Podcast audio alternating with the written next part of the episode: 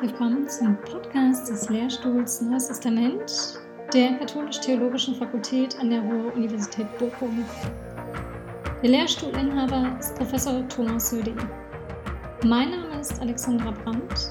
Ich bin wissenschaftliche Mitarbeiterin und der Host dieses Podcasts.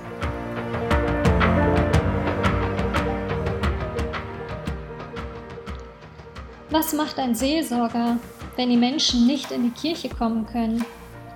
Aus der praktischen Arbeit, die sich Corona-bedingt stark geändert hat, berichtet Christoph Waretzky von innovativen Angeboten seiner Arbeit im Team des Jugendseelsorgeprogramms Gleis X des Bistums Essen. Sein Promotionsvorhaben am Lehrstuhl Neues Testament hat kommunikative Christologie im Markus-Evangelium zum Thema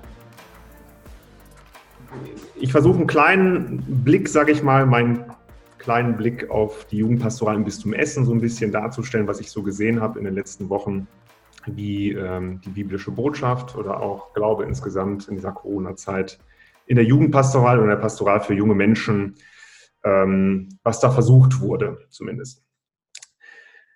Also die biblische Botschaft in der Jugendpastoral in Pandemiezeiten. Zunächst auf morgen alles anders.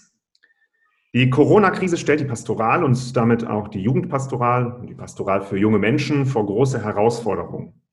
Mit Beginn des Lockdowns waren von heute auf morgen ein Großteil der bisherigen klassischen Angebote von Kirche nicht mehr möglich. Gottesdienste wurden abgesagt, Kirchen größtenteils geschlossen, Gruppenangebote auch für junge Menschen eingestellt.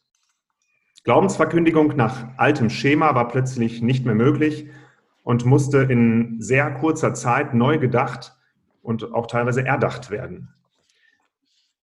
Hierbei ist die Glaubensverkündigung im digitalen Raum, vor allem in der Pastoral für junge Menschen, in den Fokus gekommen.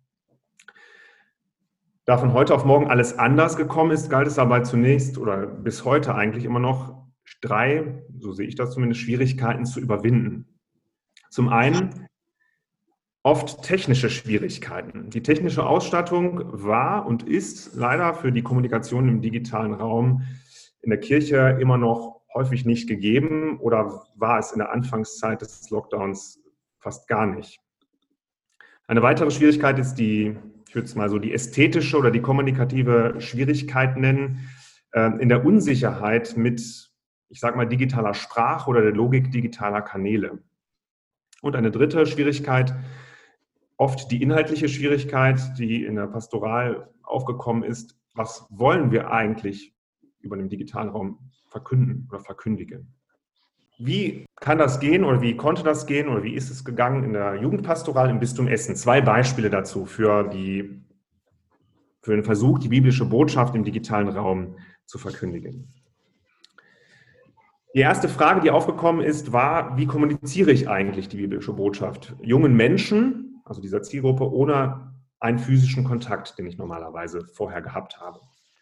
Das war eine der Grundfragen zu Beginn des Lockdowns. Da junge Menschen auf digitalen Kanälen wie selbstverständlich unterwegs sind, galt der Fokus zunächst den großen Plattformen, die es gibt, vor allem den großen Social-Media-Plattformen, die viele junge Menschen nutzen und über die sie erreichbar sind. Hieran schloss sich sofort die folgende Frage an. Wie kommuniziere ich eigentlich in den digitalen Kanälen? Und wie kommuniziere ich den digitalen Kanälen gemäß? Also nicht einfach, wie hole ich etwas aus der analogen Welt, also wie streame ich beispielsweise analoge Gottesdienste einfach in den digitalen Raum hinein. Auch das hat seinen Wert und hat auch viele Menschen angesprochen, zugleich aber auch in bestimmten, äh, in bestimmten Bereichen auch verstört sondern es galt zu fragen, wie funktioniert eigentlich dieser Kanal, über den ich kommunizieren will. Also wie funktioniert Facebook, wie funktioniert Instagram, wie funktioniert WhatsApp oder andere ähnliche Kanäle. Welche Eigenarten gibt es? Welche Ästhetik gibt es? Welche Optik gibt es? Wie kann ich dem Kanal gemäß auch ähm, kommunizieren? Kurz, welche Kommunikationslogik haben die einzelnen Kanäle eigentlich? Und nun zu den zwei Beispielen, die ich bringen möchte aus dem Bistum Essen. Wie gesagt, ein fokussierter Blick auf das Bistum Essen, was versucht wurde. Zu einer Glaubensverkündigung um Ostern herum, weil das Osterfest ist ja auch ausgefallen, es fiel ja gerade in die Zeit um Ostern herum, Ähm, die seien jetzt hier vorgestellt, diese zwei Beispiele. Zum einen äh, aus meiner Arbeit ein Gleis X, der Kirche für junge Menschen, wo wir als Zielgruppe ähm, Jugendliche ab 16 und junge Erwachsene haben. Dieser Ort in Gelsenkirchen versucht ähm, mit einem interdisziplinären Team glaubenskommunikative Angebote für junge Menschen und junge Erwachsene anzubieten. Dabei orientiert sich der Ort, Gleis X, mit seinen Angeboten inhaltlich immer am Kirchenjahr, also an Fastenzeit und Ostern, äh, an der Zeit im Jahreskreis und an der Zeit Advent und Weihnachten. Inhaltlich gibt es immer eine Klammer zu den Zeiten im Kirchenjahr. Äh, und in dieser Fastenzeit sollte und in der Osterzeit sollte es um das Thema als Klammer gehen, um das Thema Freiheit. Dieses Thema sollte sich durch die Fasten- und Osterzeit durchziehen und in Verbindung mit den biblischen Texten und dem Leben junger Menschen in Verbindung gebracht werden.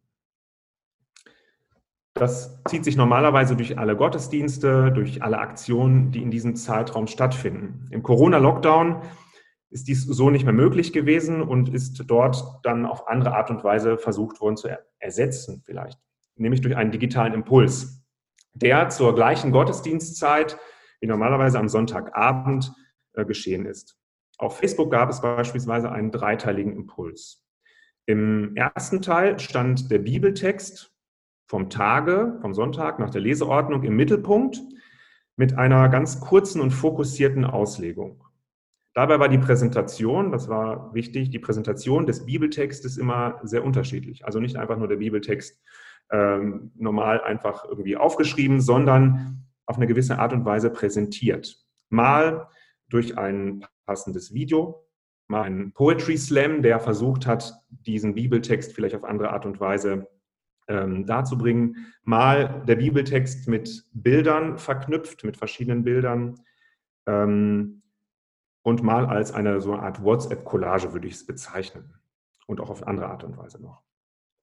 Ein zweiter Teil war zumeist ein Impuls zum Weiterdenken, der diesen biblischen Impuls, der gegeben wurde, dann weitergeführt hat, vielleicht einen Alltagsbezug hergestellt hat und auch das Thema Freiheit, also die Klammer des, des, ähm, ähm des Programms, sage ich mal, dann auch ähm, versucht hat, dann mit anzubinden zum biblischen Text. Und auch hier gab es unterschiedliche Formate. Ein dritter Teil war in der Regel dann immer ein, ein Segenswunsch und ein Segenslied in Videoform, ähm, der dann auch noch gepostet wurde. Auf Instagram wurde auch ein ähnlicher Impuls ähm, äh, gepostet, allerdings nochmal ein wenig verkürzter, weil in einer Story ähm, die Ästhetik nicht ganz so einfach ist zu, zu regeln ist wie in, bei Facebook beispielsweise, wo es sehr, sehr statisch ist oder Impuls statisch äh, steht und auch die ähm, Zielgruppe durchaus eine andere ist und wir auch gemerkt haben, ähm, für äh, unsere Zielgruppe der jungen Menschen und äh, jungen Erwachsenen war tatsächlich ähm, der Kanal Instagram deutlich besser und hat eine deutlich höhere Reichweite auch gehabt. Ein zweites Beispiel für die Glaubensverkündigung in Corona-Zeiten war das Projekt Christ at Home des, der Jugend im Bistum Essen. Ähm, dort sollten die Kar- und Ostertage ähm, ja, den äh, erlebbar gemacht werden für junge Menschen und Tod und Auferstehung Jesu für junge Menschen zu Hause ja erlebbar zu machen, diese Zeit erlebbar zu machen. Christ at Home war dabei ein kooperatives Projekt der Jugend im Bistum Essen mit den unterschiedlichen Handlungsorten, die es hier im Bistum Essen gibt. Es ging darum, der Vorbereitungsgruppe durch Erzählungen aus der Bibel und kleinen Ritualen das Osterfest in den eigenen vier Wänden äh, feiern zu können. Alleine für sich oder auch in der Hausgemeinschaft, in der man quasi zusammen gewohnt hat. Vom Format her wurde dabei ein Blog-Format gewählt auf der Internetseite der Jugend im Bistum Essen. Und die kleinen Gottesdienste sollten dann an den Tagen der Karwoche und an den Osterfeiertagen selbstständig gefeiert werden können, zu auch unterschiedlichen Zeiten. Es gab an allen Tagen etwa einen Aufbau mit den Elementen einer Eröffnung, des äh, Bibeltextes, der für das, äh, für das Fest und für den Tag ähm, äh, prägend ist. Ähm, äh, ein Ritual, was ist wie auch immer geartetes Ritual, ein partizipatives Element, ähm, eine Auslegung und ein Segen. Der rote Faden war dabei durch die Kar- und Ostertage an dem Projekt Christ at Home die Ostergeschichte, aber tatsächlich vom Gedanken her von hinten her gelesen. Die Jüngerinnen und Jünger die hinter verschlossenen Türen sind und Jesus tritt in ihre Mitte.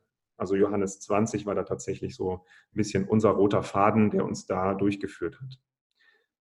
Jesus kommt also durch verschlossene Türen und Ostern ist also gerade hinter verschlossenen Türen möglich und bleibt aber dann nicht dort. Das war uns auch wichtig, denn die Osterbotschaft drängt dazu, ja weitergegeben zu werden. Dies ist natürlich in Corona-Zeiten nicht ganz so einfach möglich gewesen, aber auch das ist durch einige partizipative Elemente versucht worden umzusetzen, auch in den verschiedensten digitalen Kanälen.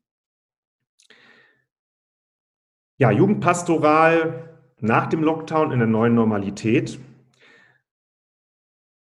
Diese Beispiele haben gezeigt, wohin es vielleicht auch ergänzend gehen kann. Aber jetzt sind natürlich auch wieder Gottesdienste möglich, neben der Eucharistie, die nun langsam und vermehrt unter bestimmten Regeln wieder gefeiert werden kann, gibt es aber trotzdem auch eine Vielzahl von anderen Versuchen, neben diesen beiden, die ich jetzt gerade äh, vorgestellt habe, ähm, wie man digital Gottesdienst feiern kann und Glauben verkündigen kann im digitalen Raum. Beispiele sind hierfür die unterschiedlichsten, äh, beispielsweise auch Zoom und Teams Gottesdienste, ähm, Bibelteilen über die digitalen Kanäle, wie ich es gehört habe, ähm, ganz andere alternative Wortgottesdienstformen. Also da gibt es durchaus sehr, sehr unterschiedliche Ansätze und Versuche, ähm, da diesen, diese digitalen Kanäle zu nutzen.